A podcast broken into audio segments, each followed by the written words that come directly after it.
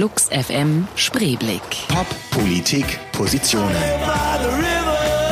Johnny Häusler im Gespräch mit Bitcoin-User Jörg Platzer. Präsentiert von Citroën Multicity Carsharing. 100% elektrisch, 100% flexibel.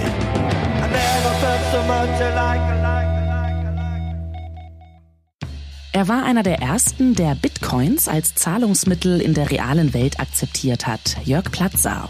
In seinem Kreuzberger Restaurant Room 77 werden vor allem texanische Gerichte angeboten, Burger oder amerikanisch abgewandelte Burritos und Quesadillas.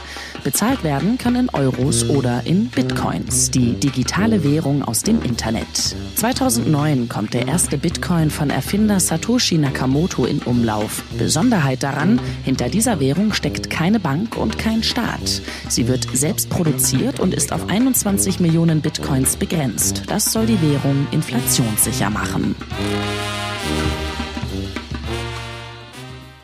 Flux im Spreeblick. Heute zu Gast Jörg Platzer und wir werden über Geld reden. Wir werden das Finanzsystem, ich wollte gerade sagen ruinieren, aber das ist es ja schon. Wir werden es revolutionieren, hoffentlich im Laufe dieser nächsten zwei Stunden. Mein Name ist Johnny Häusler. Schön, dass ihr dabei seid. Bell Sebastian, me and the Major. Und ich bin hier mit Jörg Platzer. Herzlich willkommen erstmal. Hallo Johnny, ich grüße dich. Du musst mir erstmal natürlich eingangs dieser Sendung nicht nur mir, sondern auch den Hörern und Hörern erzählen, was du, was du alles machst, wie du dazu gekommen bist, was du jetzt machst. Room 77 ist deine Bar derzeit? Room 77 äh, betreibe ich mit einem Partner oder mit mhm. Andreas Kommerloch zusammen. Nennst du dich selbst Kneipier oder wie macht man das? Ich glaube, ich nenne mich äh, Bartender und Kryptoökonom okay, das äh, eine hat ja jetzt auf den ersten Blick nicht so viel mit dem anderen zu tun. Warum dann in deinem Fall doch? Da kommen wir im Laufe der Sendung drauf, weil wir uns ganz viel über Ökonomie unterhalten werden oder über Bitcoins im Speziellen. Aber erstmal zu dir. Du bist, äh, bist du Berliner? Nee, ich bin gebürtiger Nürnberger. Nürnberger? Was Danke. Ich habe äh, hab ich's hab ich's irgendwie wertend nö. Ach, Berliner sind doch immer so arrogante Säcke, weißt du doch. Ähm, wie lange bist du in Berlin schon? Das dürften zwölf Jahre sein, ja, 14 vielleicht. Das zählt ja dann schon, oder? Ja, hat man mir gesagt. Äh, äh, ich glaube, also ich finde ja, wenn man den ersten Winter überlebt hat in Berlin, dann darf man sich eigentlich auch so schimpfen, weil die, die es nicht schaffen, die gehen auch wieder, gleich wieder nach Hause. Ähm, was hat dich hierher getrieben ursprünglich? Ich wollte in einer großen Stadt leben. Ich habe einige ausprobiert und Berlin ausgesucht. Ganz einfach, ist eine großartige Stadt. Was hast du noch probiert vorher? Ich habe in Los Angeles gelebt mhm. und in London. Beides wahrscheinlich eine ganze Ecke teurer auch? Ganze Ecke teurer, härter, anstrengender. Berlin ist schon unter den großen Städten dieser Welt, unter den Metropolen wahrscheinlich die entspannteste. Wann warst denn du, ähm, wann warst du in LA und London respektive? Das ist so ungefähr zwei Jahrzehnte her. Okay. Etwas mehr. Und was hast du da gemacht? Ähm, ich habe in Los Angeles auch in der Gastronomie gearbeitet. Äh, in London habe ich als Exportmanager gearbeitet für Designfirmen. Export für Design. Richtig. Äh, nämlich Möbel oder? Nö, äh, Modedesign, Designaccessoires ah, okay. und äh, solche Sachen, ja. Also auch schon eine Menge gesehen. Wie waren, mich interessiert ja immer, was so äh, die kurze Rückblende auch zur Schullaufbahn bei den Leuten, die hier zu Gast sind. Ähm, Abgebrochen. Äh, mit, mit in welcher Klasse? 18, äh, mit 18, als ich durfte. Also dann vor jedem Abschluss abgebrochen? Mhm, mh. Kenne ich auch zwei, drei Leute, die das gemacht haben. Bereust du das heute? Überhaupt nicht. Okay. Was hast du danach getrieben? Ich habe dann sofort eine klassische Ausbildung gemacht, weil das auch war, was ich wollte. Mhm. Bei einer Firma, bei der ich arbeiten wollte, was ich für sinnvoller hielt, als diese Schule weiterzumachen. Also was dann, die Ausbildung? Klassischer Industriekaufmann. Mhm. Ähm, wobei ich echt sage, dass ich da furchtbar viel gelernt habe in der Ausbildung. Also das hat mir genau das gebracht, was ich wollte. Ja, wahrscheinlich eine Menge mehr Praxis als die Schule. Absolut. Und dann ging es gleich, warte mal, jetzt muss ich ein bisschen nachrechnen, aber dann, dann ging es gleich ins Ausland? Nee. Dann ging es eigentlich ziemlich gleich ins Ausland, ja. Einfach Neugier. Wollte weg, Nürnberg, Ausbildung hinter mir, viel gearbeitet. Mhm. Ähm, wollte einfach mal raus. Und dann warst du erst in L.A. oder? Ich war erst in L.A., wobei ich da hängen geblieben bin. Ich hatte eigentlich, äh, das war so ein, so ein bisschen so eine, so eine Flucht aus Nürnberg, mhm. so eine äh, geplante, geordnete.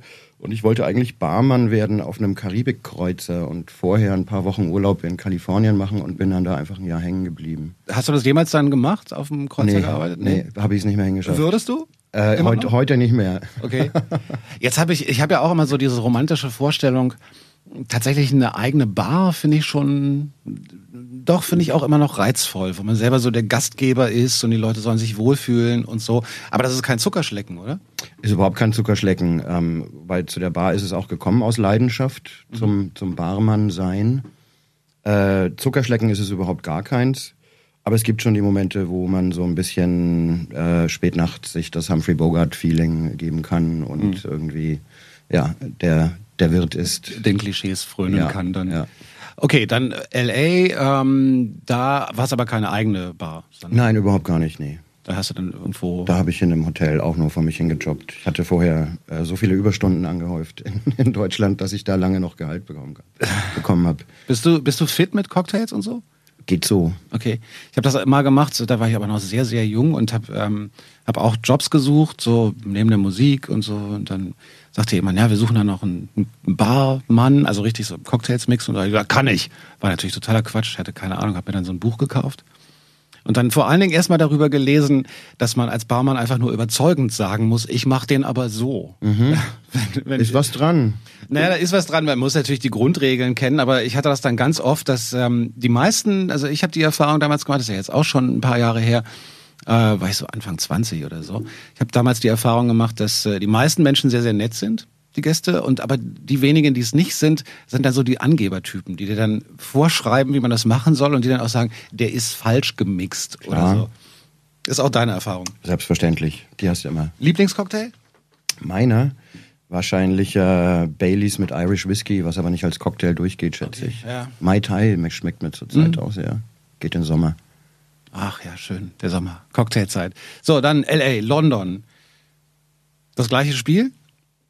Äh, das gleiche Spiel. Nee, in London habe ich in der Bar angefangen zu arbeiten, ähm, hatte dann aber das Glück aufgrund meines kaufmännischen Hintergrundes ähm, dafür zwei Firmen äh, einsteigen zu können, deren Exportmanagement äh, zu organisieren. Das war eine Zeit, da lag äh, ganz Europa in der Rezession. Mhm. Außer Deutschland, Nachwendezeit, hier gab es 20 Millionen Menschen, die alles nochmal kaufen wollten. Das heißt, hier hat die Wirtschaft geboomt. Mhm. Das heißt, jedes andere Land wollte nach Deutschland exportieren. Und ja, das war eine ganz glückliche Fügung, dass ich da zwei Jahre lang arbeiten konnte. Und dann hat sich aber wieder nach Berlin, beziehungsweise dann hat es dich nach Berlin verschlagen. Nee, dann hat es mich erstmal wieder nach Nürnberg verschlagen okay. und nach München. Hatte dann Einzelhandel auch ähm, und einen Großhandel in, in Nürnberg. Was hast und, du da verkauft? Äh, auch weiterhin Modeaccessoires, ähm, Designer-Shit. Ähm, und das ging dann nochmal vier, fünf Jahre weiter, bevor ich nach Berlin dann bin. Und dann bist du irgendwann bei den Finanzen gelandet. Darüber reden wir gleich. Erstmal, was haben wir hier? Ach, die neue Daft Punk. Auch schön. Get Lucky. Mit Nile Rogers. Leicht zu erkennen. Die Maxi hatte ich auch. Habe ich, glaube ich, sogar noch auf Vinyl. Tainted Love in der 12-Inch-Version von Soft Cell mitgebracht von Jörg Platze, der hier zu Gast im Studio ist. Ähm, war das so eine, so eine, ist das die Musik, von der du kommst? So 80s, es ist einfach mal ein absolut großartiges Stück Musik. Mhm. Punkt. Punkt. Entschuldigung. ja. nee, macht ja nichts. Man ähm, muss ja nicht immer noch. Ja, du, du, kannst ja hier wild schneiden. Ich kann ja zwischendrin ja, auch ja, was sagen. Ja, ne? das ist überhaupt kein Problem. Nee, aber schneiden eigentlich, eigentlich, ich mag dieses Schneiden nicht. Ich versuche ja, dass, ähm, dass das schon, dass man so ins Plaudern kommt und dann gehören halt auch die Sachen dazu. Er hat dann das neulich erzählt, dass die, dass die Gesprächspausen auch wichtig sind. Das ist so genau, als Tim Pritlove hier war äh, vom Chaos Radio Express, Podcaster und so weiter, ähm, der dann auch gesagt hat, die Pausen gehören halt auch dazu, wenn man so einem Gespräch zuhört. Völlig okay. Nee, um, Tainted Love Soft Cell hoch und runter gelaufen und auch nach wie vor natürlich ein tolles Stück, auch im Original. Und ähm, extrem gut gecovert. So, ja, kommen wir mal. Dingen, ja? Vor allen Dingen in der Version, äh, die wird so reingemixt in uh, Where Did Our Love Go? Ja, super schön. Das ist eigentlich das Geile. Und war das, nee, es war nicht die, aber es gab, zur gleichen Zeit gab es die erste Maxi-Single mit zwei parallel laufenden Rillen. Die war aber nicht diese Soft Cell Maxi. Ich habe die aber, glaube ich, zur gleichen Zeit gekauft.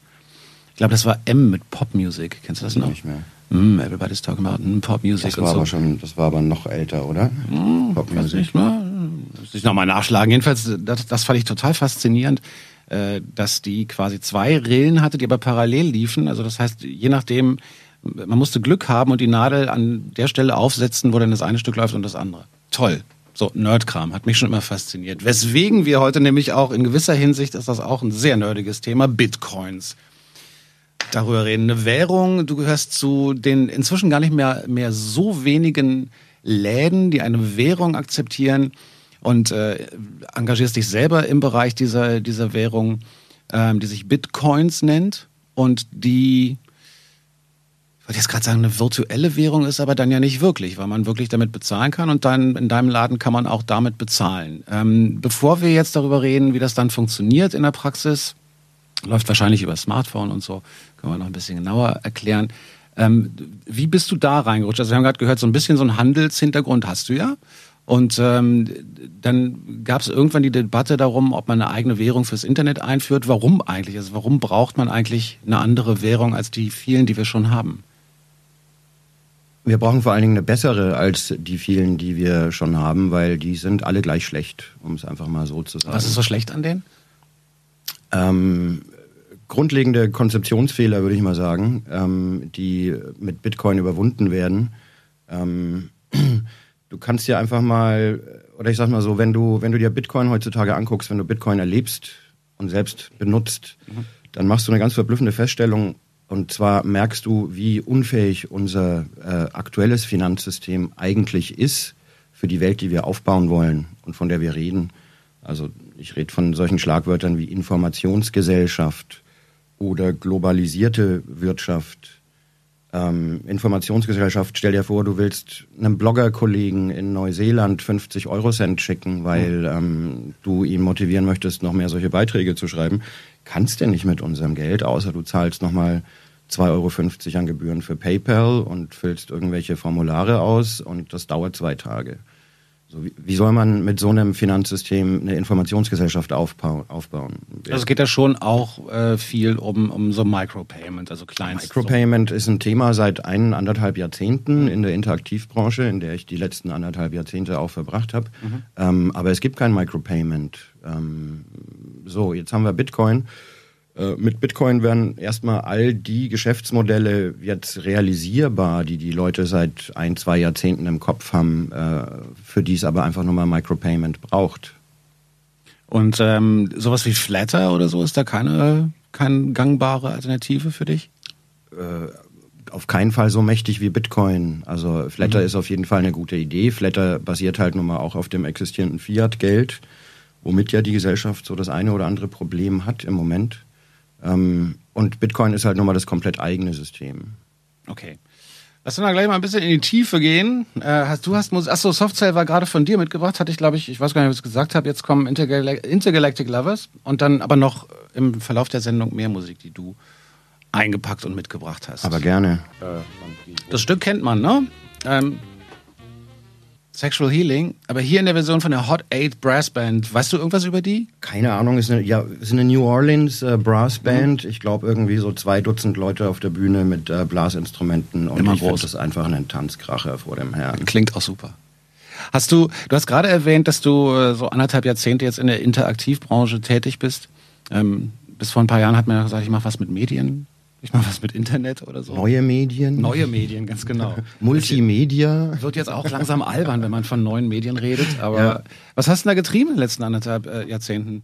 Ähm, ich bin, das ist eigentlich schon ein bisschen länger her, ich bin so in die Interaktivbranche, in die Multimedia-Branche gerutscht. Äh, noch in Nürnberg äh, lebend. Einfach damals hat, äh, damals fing das mit dem Internet an. Ich war sehr internetaffin, so wie ich heute Bitcoin-affin bin. Mhm und mit Bitcoin spiele und arbeite und experimentiere. So habe ich das damals mit dem Internet gemacht. Und da hat dann eine Medienfirma jemand gesucht, der weiß, was Internet ist.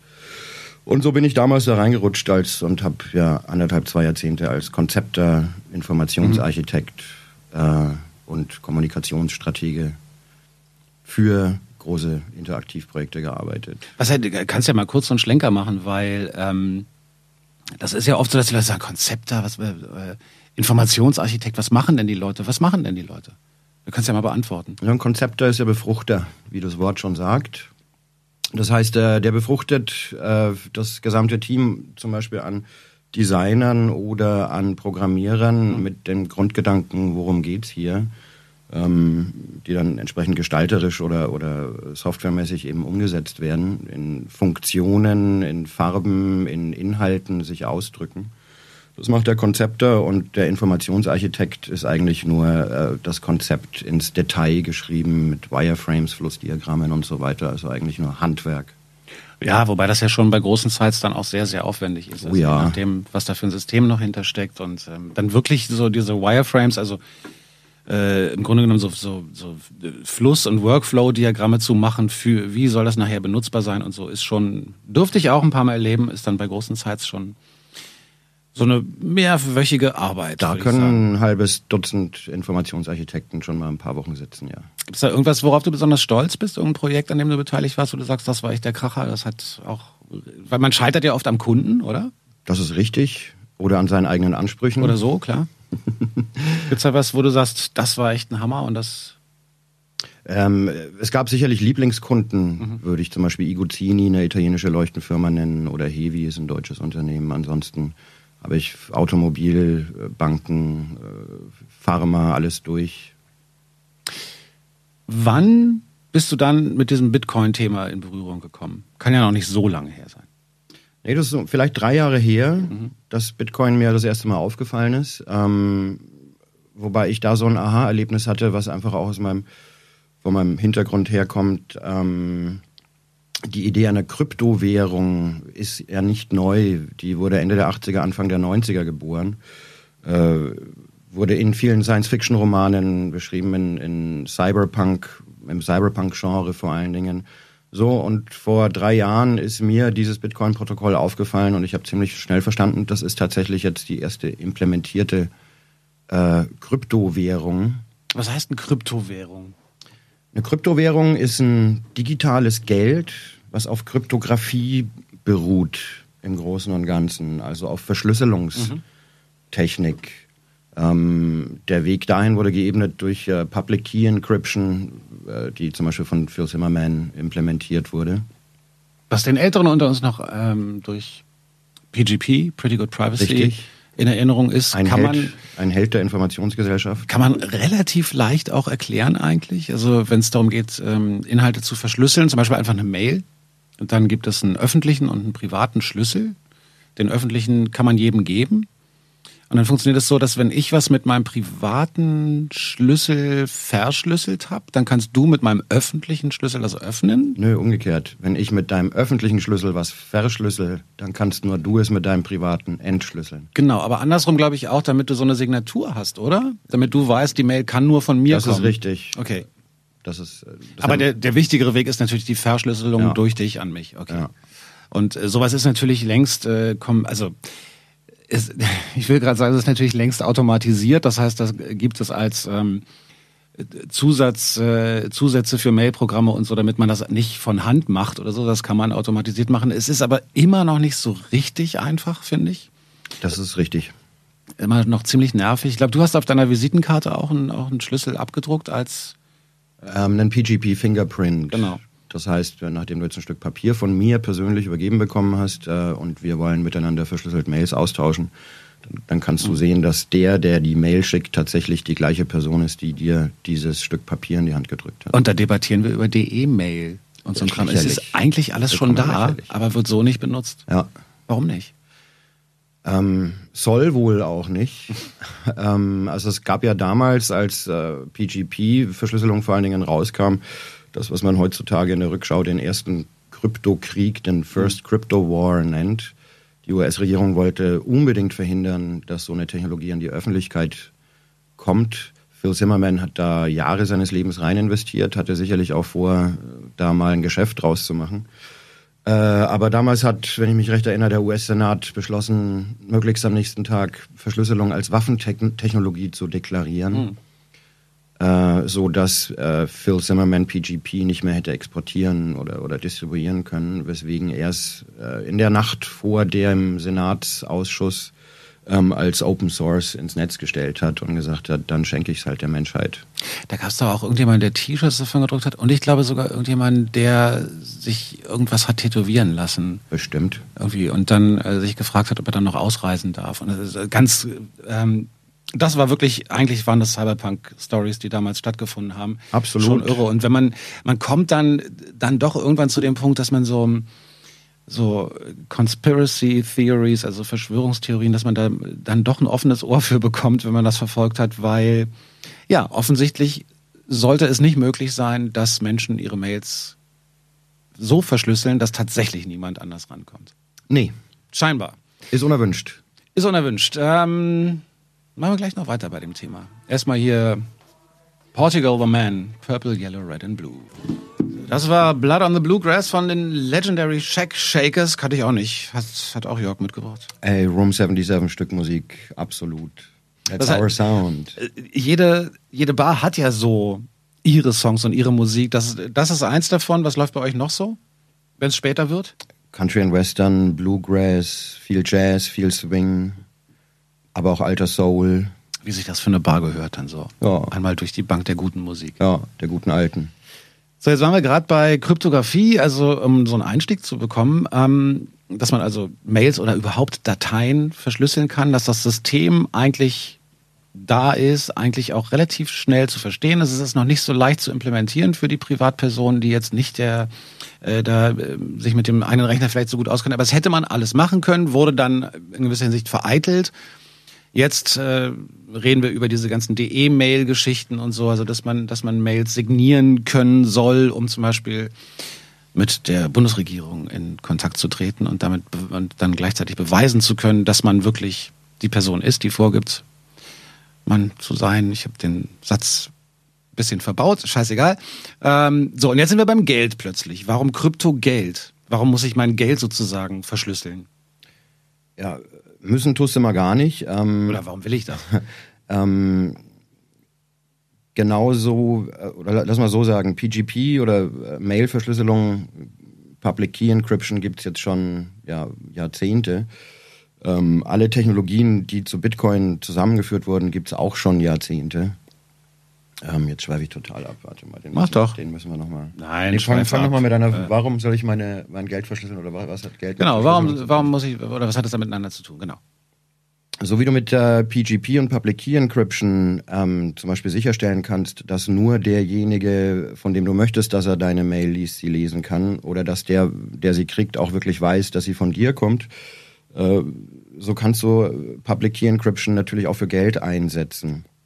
Das heißt, es ist auch bei Bitcoin ein Spiel von privaten und öffentlichen Schlüsseln. An deinen öffentlichen Schlüssel kann jeder Geld hinschicken, den darf also auch jeder wissen. Nur das Geld, das auf diesen Schlüssel gepackt ist, wieder ausgeben kannst nur du mit deinem privaten Schlüssel. Wodurch Bitcoin äh, ja zu dem wird, was man eine unkonfiszierbare Währung nennt. Das heißt, du bist einfach immer in Kontrolle über dein Geld. Da ist kein Mittelmann, kein, keine Bank, kein Niemand, ähm, der irgendwie Zugriff auf dein Geld hätte, es nehmen könnte, verhindern könnte, dass du damit machst, was auch immer du machen möchtest. Gibt es denn, also da denkt man ja sofort, das kann ja nur rechtliche Probleme geben, oder? Bislang gibt's keine. Okay. Punkt. Bislang gibt's Weil ich keine. überlege mir so, ähm, auf mein Konto haben ja diverse staatliche Stellen dann, wenn sie wollen, doch Zugriff drauf. Äh, Wenn ich jetzt mein ganzes Geld in Bitcoins anlege, also wie, wie man das umtauscht und so, kommen wir gleich auch nochmal dazu. Aber ähm, so, und dann liegt das in Bitcoins irgendwo und da kann aber keiner ran. Das ist richtig. Klingt interessant. Ja, es gibt äh, die Vermutung, dass es äh, Instanzen in unserer Gesellschaft geben könnte, die dagegen was haben könnten. Ähm, Banken oder auch Regierungen. Ähm, es gibt Leute, die sagen, ich finde das gut oder ich finde das nicht gut, aber das ist alles nicht das Thema. Wir ähm, brauchen eigentlich gar nicht mehr drüber reden, ob wir Kryptogeld haben wollen oder nicht, ob wir eine Kryptoökonomie haben wollen oder nicht, weil es ist einfach das, was passiert. Also auch Regierungen äh, stellen fest, dass es keinen Sinn macht, darüber zu debattieren, ist das gut oder schlecht oder will das jemand oder so, sondern es geht eigentlich nur noch darum, sich als Gesellschaft zu überlegen, wie gehen wir denn jetzt damit um, mit dieser neuen Technologie. Ist eigentlich, wenn ich mein Passwort vergesse, mein ganzes Geld weg? ja. Das ist ja blöd. Ist mir nämlich schon oft passiert. ja, da musst du aufpassen. Also Bitcoin äh, ist, wenn du sie richtig sicherst und, und äh, Passwort schützt und Backups von deinen, von deinen Private Keys hast, gibt es keine sichere Art und Weise, Geld aufzubewahren auf der ganzen Welt, meiner Meinung nach. Allerdings, wenn du es nicht tust und die Dinger nicht Passwort schützt und kein Backup hast und dein Rechner ist weg, dann ist deine Kohle weg. ich denke, das wird äh, jetzt nochmal eine ganz neue Dimension geben für die Leute, sich über Datensicherheit Gedanken zu machen. Aber ja, vielleicht auch für eine andere Seite ist, also lass uns mal kurz einen, einen Schritt zurückgehen. Ähm, du hast vorhin so erklärt, Micropayment ist wahnsinnig teuer, wenn man das über Banken abwickelt, was ja PayPal ist ja auch nichts anderes als eine Bank oder, oder ähm, äh, bei Flatter kostet es, ich glaube, 10% Gebühren, ne? Mhm. Ähm, was ich persönlich okay finde, dafür, dass die Jungs da was echt Gutes auf die Beine gestellt haben. Hat sich aber auch nicht so wahnsinnig durchgesetzt. Es funktioniert für einige scheinbar ganz gut, zumal, zumal Deutschland da, glaube ich, ganz weit vorne ist bei der Benutzung. Mhm. Aber ich habe noch nicht den Eindruck, dass das jetzt nach zwei, drei Jahren wirklich sich durchgesetzt hat im Netz oder so. Äh, es ist wahrscheinlich auch viel Marketingarbeit. Ähm, aber nochmal die Frage, was außer die, die, die, dass es so schwer ist, Micropayments zu machen, das also wirklich kleine Zahlungen rund um die Welt, warum braucht man diese Währung?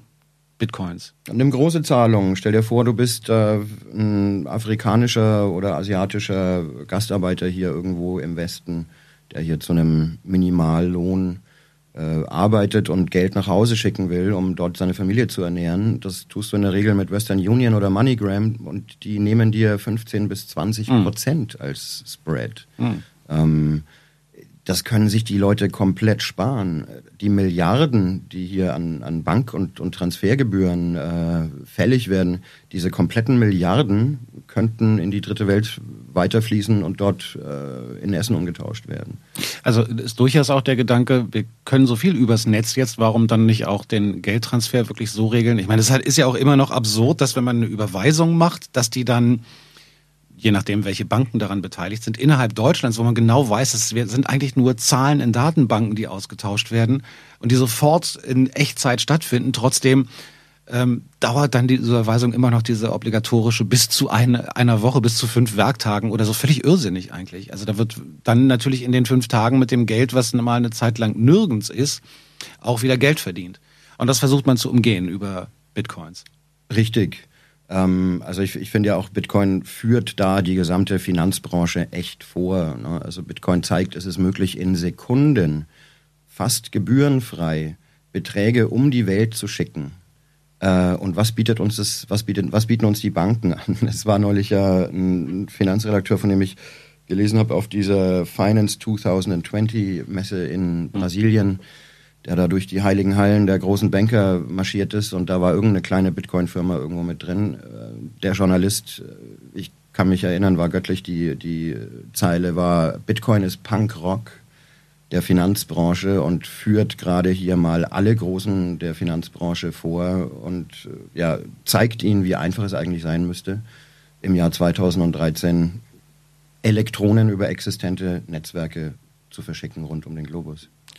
Gleich mehr über Bitcoins und übrigens im Verlauf dieser Sendung auch, wie ihr daran teilhaben könnt. Jörg Platzer ist zu Gast bei uns im Studio. Er kennt sich aus mit Bitcoins, ist Teil dieses äh, ja, Netzphänomens. Wer macht denn diese Bitcoins? Also wer hat sich das dann ausgedacht und wer kümmert sich darum? Weil das muss ja auch äh, technisch, es muss ja jemand entwickelt haben das ist wahrscheinlich eine, äh, wieder so eine Open Source Community Geschichte. Ne? Alle können dran Richtig. mitmachen. Der, der Source Code ist wahrscheinlich frei einsehbar. Ansonsten würde so ein Ding wahrscheinlich gar nicht funktionieren. Richtig. Ähm, das heißt, also der Quellcode für diese, für die Programmierung für diese Bitcoins, den kann sich jeder angucken und der, sofern er ihn, ihn dann versteht, kann er dann auch gucken, ah, da ist noch, sind noch Fehler drin. Ähm, aber es muss sich ja trotzdem irgendjemand federführend da, darum kümmern, oder wie funktioniert das? Also entwickelt oder vorgeschlagen wurde das ganze Ding von jemandem, der sich Satoshi Nakamoto nannte, ähm, von dem niemand weiß, wer es ist oder war. Der hat äh, das Open Source Projekt auch das erste Dreivierteljahr geleitet als Chefentwickler ähm, und ist dann verschwunden. Weiß also, wie gesagt, niemand, wer das gewesen sein könnte. Wahrscheinlich war es eher eine Gruppe von Leuten. Mhm. Wie auch immer, das Open Source Projekt äh, stand dann im Raum und wird seither von, wie jedes andere Open Source Projekt, von einer großen Community ähm, wo es natürlich auch bestimmte Head-Developers gibt, ähm, aber als basisdemokratisches Ding ähm, ja, weitergetrieben. Sind jetzt bei Softwareversion 08 und da gibt es also wirklich eine, eine, unglaublich große Community weltweit, die wie blöde dran arbeitet, ähm, diese Software weiterzutreiben, Funktionalitäten einzubauen, Dienstleistungen drumherum zu bauen und so weiter und so fort. Es gibt allerdings niemand, der federführend in irgendeiner Art und Weise, der das Sagen hat. Das ist eben the beauty, äh, das Schöne an einer komplett dezentralisierten Währung. Dezentralisierung ist hier wirklich ein Schlagwort. Man kann sich, äh, wer sich mit Computerbetriebssystemen so ein bisschen auskennt, also im Grunde genommen funktioniert es ähnlich wie auch Linux funktioniert. Da kann auch jeder Zusätze machen, äh, ähm, eigene Treiber schreiben für Drucker und bla bla. Oder man kann sogar halt sich das ganze Betriebssystem angucken und anders als bei Apple oder Microsoft ähm, weiß man dann, was da passiert und kann als geübter Programmierer dann auch mal gucken, warum irgendwas nicht funktioniert. So ähnlich muss man sich das also auch bei Bitcoins vorstellen. Wie funktioniert das jetzt in der Praxis? Also ähm, ich, ich möchte jetzt, ich denke mir, ach, Bitcoins finde ich gut. Wie, wie komme ich da an die Währung ran? Du kannst sie kaufen, wie jede andere Währung auch, also mhm. wie eine Dollar oder Yen oder sonst was. Also ich gehe quasi in so eine virtuelle Wechselstube? Richtig, da gibt's Online-Exchange-Plattformen, Marktplätze und so weiter und so fort. Es gibt zum Beispiel Local Bitcoins, so ein System, wo man sich äh, persönlich treffen kann, um Face-to-Face -face Bitcoins auszutauschen mhm. oder zu handeln. Äh, du kannst Produkte oder Dienstleistungen anbieten, so wie im Room 77 es Hamburger und Bier gibt ähm, für Bitcoin. Und wie zahle ich dann da? Also ich lade sozusagen irgendwo ein Konto auf? Ne, du hast eine sogenannte Wallet. Konto ist immer so ein mhm. Wort, was man mit äh, zentralisierten Strukturen wie Banken mhm. in Verbindung bringt. Darum benutze ich das ungern, aber man kann sich ein bisschen so vorstellen. Du hast so eine Wallet, zum Beispiel auf deinem, auf deinem Telefon, da hast du deine Bitcoins drin. Und äh, wenn du damit zahlen willst, dann scannst du von meinem Device, von meinem Telefonpad oder was auch immer, nur mhm. einen QR-Code ab und schickst dort die Bitcoin hin. Dauert ein paar Sekunden, sind die da.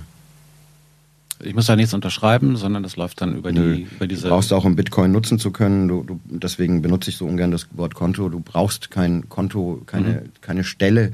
Du musst keine Schufa irgendwo unterschreiben oder einen Vertrag oder was beantragen oder einen Ausweis vorzeigen. Äh, Bitcoin benutzt du innerhalb von Sekunden und musst niemanden fragen, ob du es benutzen kannst. Das System ist demnach dann auch anonym. Ähm, das System kann anonym genutzt werden. Wir sprechen hier von User-Defined Privacy, also mhm. nutzerdefinierter Privatsphäre. Ähm, du kannst Bitcoin so einsetzen, dass sie ziemlich anonym genutzt werden. Anonymer als alles andere, was wir an digitalem Geld haben, auf jeden Fall. Mhm. Auf der anderen Seite bietet Bitcoin aber auch Möglichkeiten absoluter Transparenz, so wie wir sie bislang überhaupt noch gar nicht kennen. Da gibt es zum Beispiel das Schlagwort Transparent Accounting, transparente Buchhaltung. Okay. Stell dir vor, du bist eine Non-Profit-Organisation, die von Spenden lebt. Da hast du heutzutage weniger das Problem, Spenden zu kriegen, ähm, sondern eher das Problem, dass die Leute dir vertrauen, was du mit diesem Geld machst. Mhm. Sieht man, finde ich, so schön vor Weihnachten immer, wenn diese ganzen Plakate kommen. Die mhm. reden gar nicht mehr davon, was sie mit dem Geld machen, sondern davon, dass man ihnen doch vertrauen soll. Mit Bitcoin kannst du ein, ein Accounting-System aufbauen, mit dem dir niemand mehr irgendwas glauben muss, weil jeder exakt sehen kann, wie viel Geld kriegst du und exakt wofür gibst du es aus. Mhm. Ähm, da gibt es die ersten Systeme, die da gerade sich etablieren, was ich total großartig finde. Du, du guckst ja sowas an und dann fragst du dich erstmal, hell, wieso funktioniert eigentlich das Rote Kreuz nicht so transparent? Im nächsten Schritt mhm. kannst du dich dann auch fragen, Herr, wieso funktioniert eigentlich meine Regierung nicht so transparent? Mhm. Also das zum Thema äh, Anonymität und Transparenz. Bitcoin bietet da das gesamte Spektrum, um es einfach so zu sagen. Gibt es denn bei diesen ganzen Vorteilen, die du jetzt genannt hast, die sind ja sind ja alle nicht nur für, für Geeks und, und Internetnutzer interessant, sondern sicher auch auf einer, auf einer ganz großen und breiten Basis. Gibt es denn da schon ähm, Banken, die sich dafür interessieren? Da gibt es Banken, die sich für interessieren. Selbstverständlich, also zum Beispiel Zentralbanken interessieren sich einfach aus, aus Erkenntnisgewinn ja. dafür, haben sich das auch schon angeguckt. Die EZB kam zum Beispiel zu dem Schluss, was ich sehr interessant finde, äh, mit Bitcoin ist das Ende des staatlichen Geldmonopols absehbar geworden. Mhm. Haben die mal so als Einsicht gewonnen. Auch keine Schlussfolgerung im Moment draus zu ziehen. Ähm, ansonsten gibt es natürlich auch mittlerweile aus der, ich sag mal, aus der althergebrachten Finanz- und Investorenwelt äh, die ersten Leute, die sich Bitcoin angucken, die in Bitcoin investieren. Es gibt äh, Bitcoin Central in Frankreich, hat eine Banklizenz bekommen. Ähm, und es gibt weitere Leute, die dran arbeiten für ihre Plattform, ja, das in, in, in legale Tücher zu kriegen Okay. und alle Lizenzen dafür zu haben, die man so braucht, wenn man Finanztransaktionen oder so. Besteht da nicht die Gefahr, dass, äh, dass dann irgendwann dann doch jemand sagt, so, das ist jetzt meins? Nö, geht nicht. Das ist eben das Schöne, Bitcoin ist vollkommen dezentralisiert. Also es besteht weder die, die Gefahr, dass jemand das Netzwerk irgendwie übernimmt, noch besteht die Gefahr, dass jemand die Regeln ändern kann. Das ist eben auch das Schöne und Transparente an so einem Open Source ähm, Projekt. Du musst dir vorstellen, die Regeln, jedes Geld funktioniert nach bestimmten Regeln. Diese Regeln werden in der Regel willkürlich gebrochen von den Banken, Zentralbanken und Regierungen.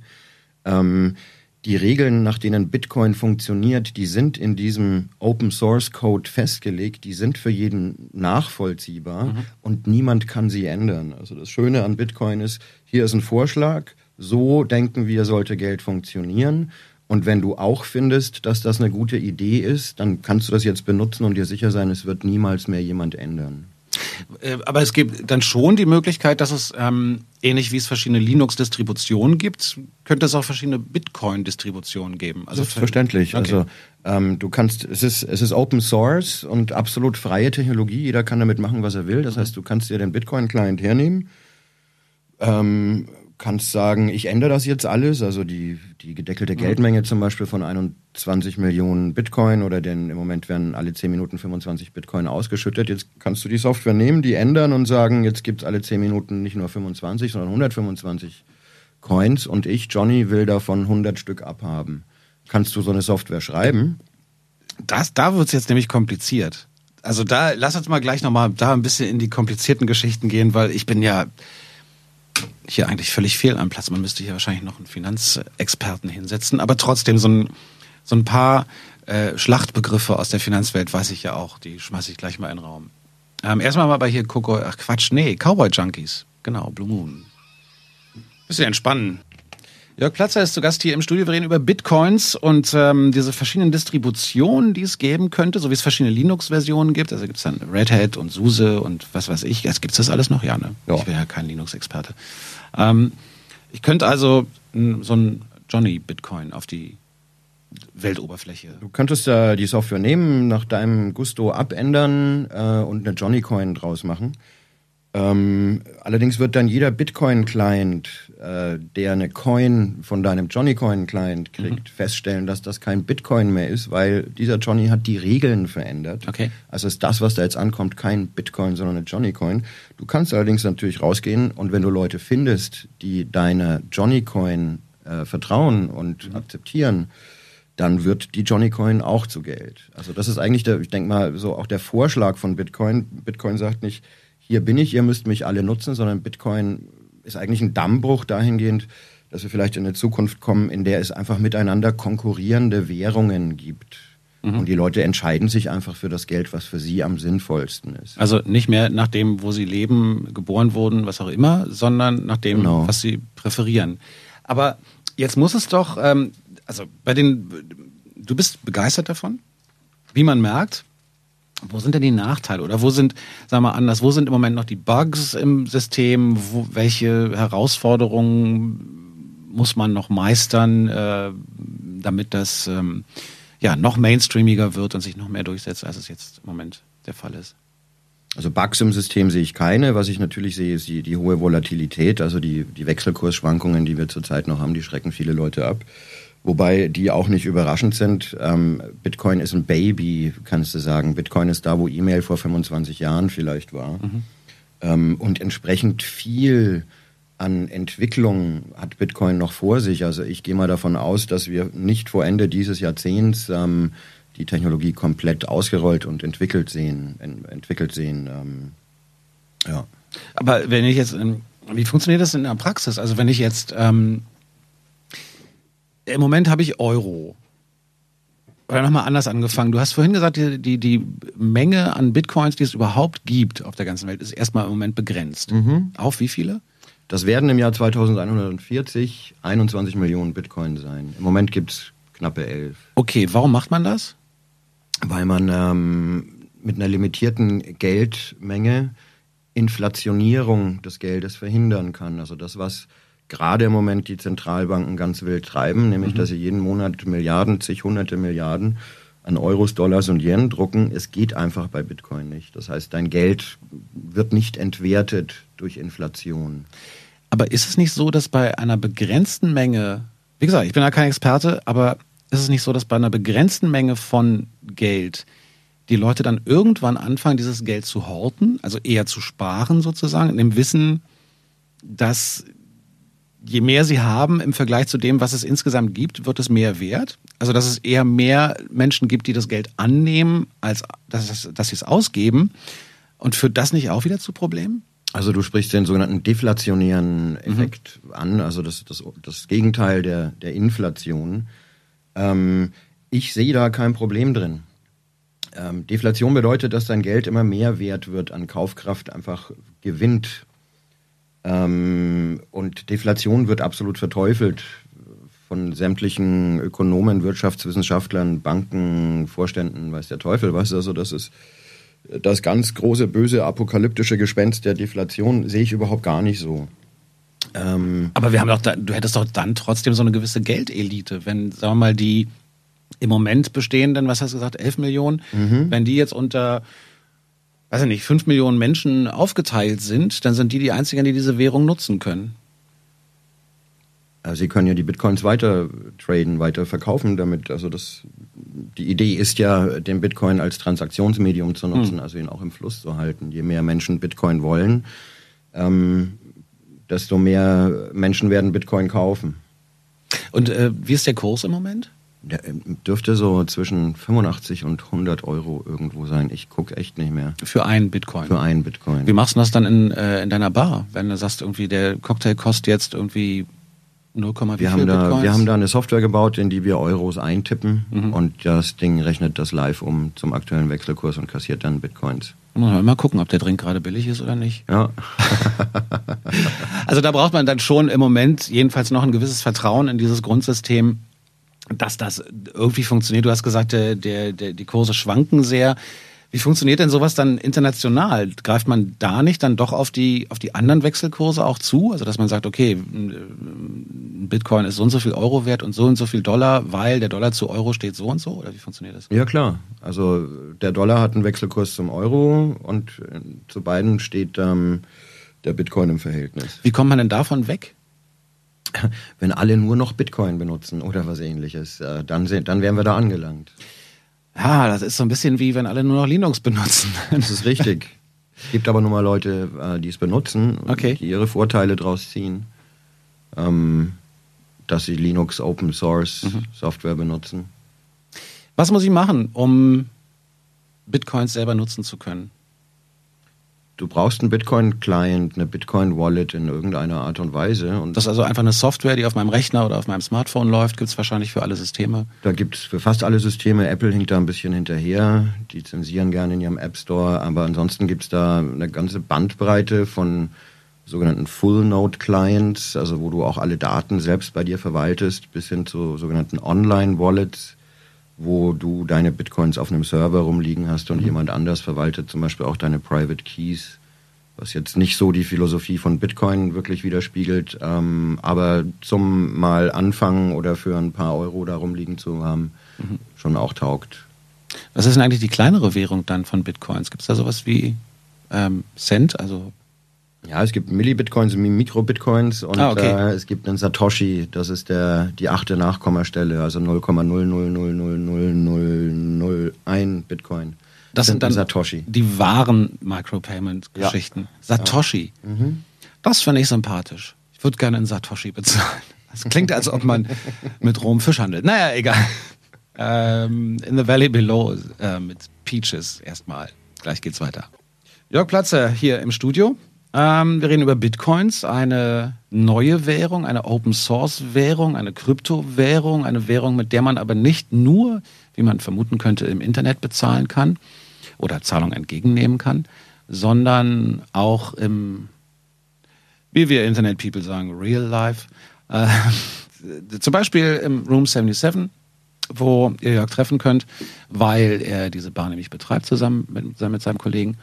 Und ähm, aber auch in vielen anderen Läden inzwischen auf der Welt. Du hast vorhin so ein bisschen erzählt schon in der Vorbesprechung, es gibt doch eine ganze Menge Läden, die Bitcoins akzeptieren inzwischen. Nicht nur hier in ja, es scheint gerade ein bisschen zu explodieren. Also es gibt ja bei uns auf dem Grefe-Kiez, das nennt man mittlerweile den Bitcoin-Kiez. Es gibt auch eine Seite, die darf ich schnell erwähnen, www.bitcoinkiez.de, wo sich also die, die Läden, Bars, Einzelhändler, was auch immer einfinden. Mhm. Ähm, und während das gerade so vor sich hinwächst, also ich habe gestern im Bitcoin-Forum einen äh, Thread gelesen, da ist jemand total begeistert, weil er in Bratislava ein ganzes Dutzend Läden gefunden hat, die Bitcoin nehmen dazu ein Thread gestartet, hey, ist das hier die Bitcoin-Hauptstadt der Welt? Und dann kam gleich von Leuten aus San Francisco, nee, kann nicht sein, bei uns gibt es mittlerweile auch zwei Dutzend von Sushi-Laden bis sonst was. Mhm. Also es äh, wächst gerade ganz gewaltig da in der Richtung.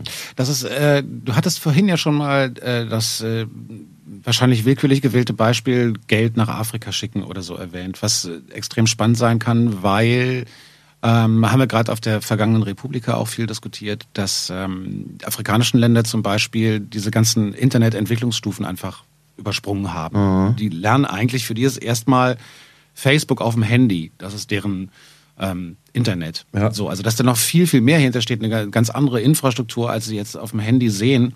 Die wenigsten Leute haben einen Desktop-Rechner oder einen Laptop oder so, sie sind alle mit Handys unterwegs oder fast alle.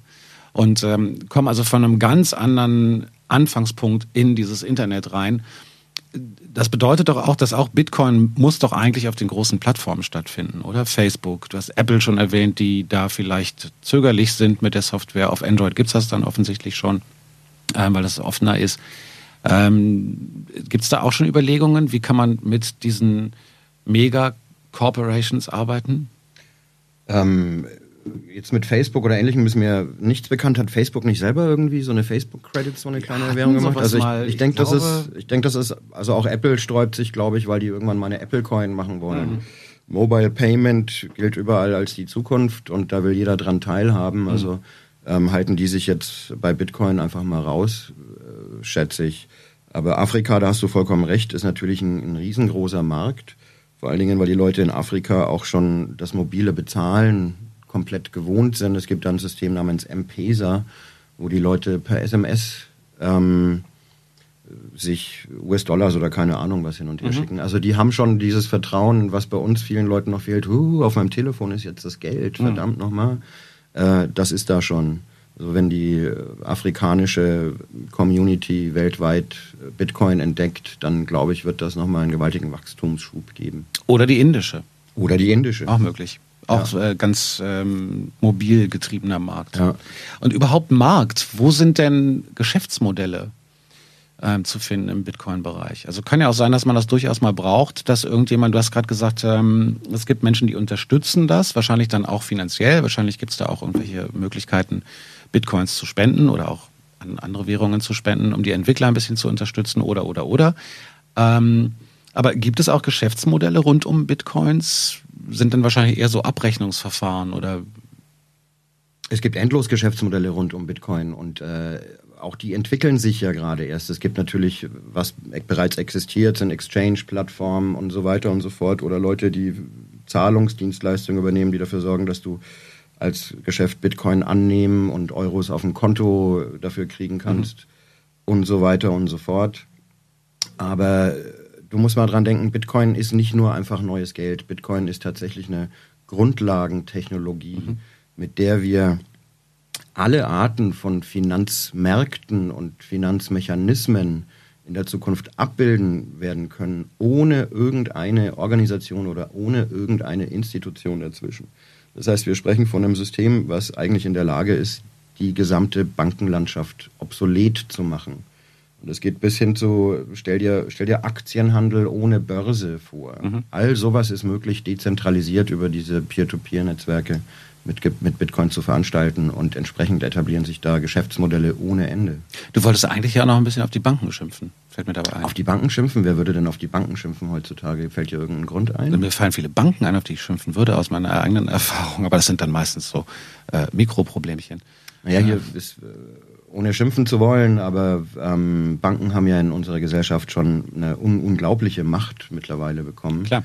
Sind eine, wie hat es neulich jemand genannt, eine nicht verhaftbare Kaste heutzutage. Wenn du dir anguckst, was Banken treiben, auch an, an kriminellen Machenschaften. HSBC ist gerade in Amerika verurteilt worden, weil sie zehn Jahre lang Geld gewaschen haben für kolumbianische Drogenkartelle und saudi-arabische Al-Qaida-Zellen.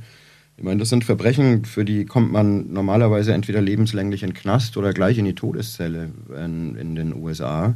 Aber als Bank zahlt man eine außergerichtliche, irgendwie mit irgendwem vereinbarte ähm, Strafe. Der, der Sprecher des Justizministeriums der USA hat sich da sogar ins Fernsehen gestellt vor laufende Kamera und gesagt, ja, das ist höchst kriminell, was die tun, aber wir können die nicht vor Gericht stellen. Wenn wir die vor Gericht stellen, müssen wir die Bankenlizenz wegnehmen und dann bricht die Wirtschaft zusammen. Also wir, wir haben hier offensichtlich eine, ja, äh, eine, eine neue Kaste in unserer Gesellschaft, die sich einfach alles erlauben kann. Und äh, der Grund dafür ist, ist, weil sie so wichtig sind. Da finde ich es eine gute mhm. Idee, die ein bisschen weniger wichtig zu machen, damit die vielleicht auch ins Gefängnis müssen, wenn sie was, was Kriminelles anstellen. Eins steht fest, was die Veränderung von Machtstrukturen angeht, haben wir längst noch nicht alles gesehen in den letzten Jahrzehnten in Sachen Internet. Was sich da alles verändert. Ähm, nicht nur im Finanzsystem, jetzt durch Bitcoins oder vielleicht auch Dinge, die erst in den nächsten Jahren noch entstehen, weiß man ja auch nicht, kann ja auch ähm, Derivate geben oder sagt man Derivate, ja, ne? ja. Veränderung oder jemand verändert das so, dass er sagt, ich habe eine noch bessere Idee gehabt und alle sagen, stimmt, hast recht oder so. Das ist ja dann auch das Schöne an Open Source. Ähm, und natürlich in vielen anderen Bereichen auch, Google Glasses und weiß ich nicht, was da jetzt alles noch kommt. Also ich glaube, wir werden noch eine sehr, sehr spannende Zeit vor uns haben. Wir haben gleich auch noch ähm, ein paar Minuten mit Jörg Platze, die wir hier reden können. Nach den Flaming Stars. Forget my name. Tut das nicht, bitte. Mhm. Also ich werde mir jetzt mal so ein paar Bitcoins zulegen und dann einfach mal gucken, wo man damit einkaufen kann. Ähm, Achso, siehst du, Amazon wollte ich vorhin noch erwähnen bei dem Thema Facebook und so. Mhm. Dass so eine Portale dann das auch irgendwann akzeptieren. Aber wahrscheinlich gibt es auch irgendwo eine Übersicht, wer das online schon akzeptiert und so, das findet man wahrscheinlich alles im Netz. Also die, die ersten großen Player sind schon dabei, WordPress zum Beispiel, mhm. Bund Naturschutz, äh, auch als, als deutsche große Non-Profit-Organisation oder Namecheap, Reddit akzeptiert Bitcoin. Mhm. Es gibt schon ein paar große Player mittlerweile dann wird das spannend in den nächsten Jahren. Jetzt muss, muss noch mal ein paar Preise sagen. Was kostet bei euch das Bier in Bitcoins? Zwischen 0,02 und 0,04. Das entspricht ja dann wahrscheinlich auch der Ausschank naja, nee, 0,2 und 0,4. Wollen wir nicht hoffen, dass die Biere nur in 0,02 ausgeschenkt werden. Nee. Und, äh, und die teuerster Cocktail in Bitcoins, weißt du das ungefähr? Keine Ahnung. Und du hast vorhin gesagt, im Moment ist es etwa ein Bitcoin zwischen 85 und 100 Euro so ja. in dem Dreh. Da muss man ja wirklich auf diese Mikrosummen, dann auf diese ja. Nachkommastellen, warum hat man sich da denn nicht was anderes einfallen lassen? Was meinst du, was anderes? Naja, ein bisschen, ähm, vielleicht irgendwas dazwischen. Also sowas wie 10 Euro ein Bitcoin oder so. Ja, wenn das zu eng wird, dann zahlen wir halt alle erstmal in, in, in Mikro-Bitcoin oder dann mhm. in Millicoin. Ähm, also wir haben bis zur achten Nachkommastelle da zur Verfügung. Die zwölfte ist auch noch äh, aufmachbar bei Bedarf. Coden tust du selber daran nicht, ne? Nö. Sondern was, wo siehst du da deine, deine Rolle, jetzt abgesehen vom Einzelhandel, der du als Bar auch bist? Naja, ich bin so ein bisschen in die Public Relation Ecke da halt gerutscht. Ne? Mhm. Wenn man zum Open Source Projekt teilnimmt, dann. Der kann gut reden, der macht PR. Wenn man da teilnimmt, dann überlegt man sich natürlich, was kann ich beitragen, nachdem äh, kein Code von mir gut genug wäre, um in mhm. diese wunderschöne Software aufgenommen zu werden äh, hat man mich dann losgeschickt und gesagt, versuch mal ein bisschen Presse zu machen. Und das machst du ja sehr gut. Zumindest habe ich das jetzt alles sehr viel besser verstanden als nach der Lektüre der diversen Artikel online. Da, da ist, wie so oft im Open Source Bereich, echt Nachholbedarf. Mhm. Weil das soll ja eigentlich so funktionieren, dass es eben nicht nur für die Geeks und Coder und Hacker und Programmierer, was in etwa dasselbe ist, geschrieben ist, sondern auch für Leute wie mich. Da werden wir hinkommen. Da kommt ihr hin. Jörg Platzer war das ähm, zu Gast zum Thema Bitcoins, eine neue Währung, ein neues Währungssystem, ein neues Finanzsystem sogar. Und ich sage äh, Dankeschön, dass du hier warst. Ich bedanke mich. War ein Vergnügen. Tschüss.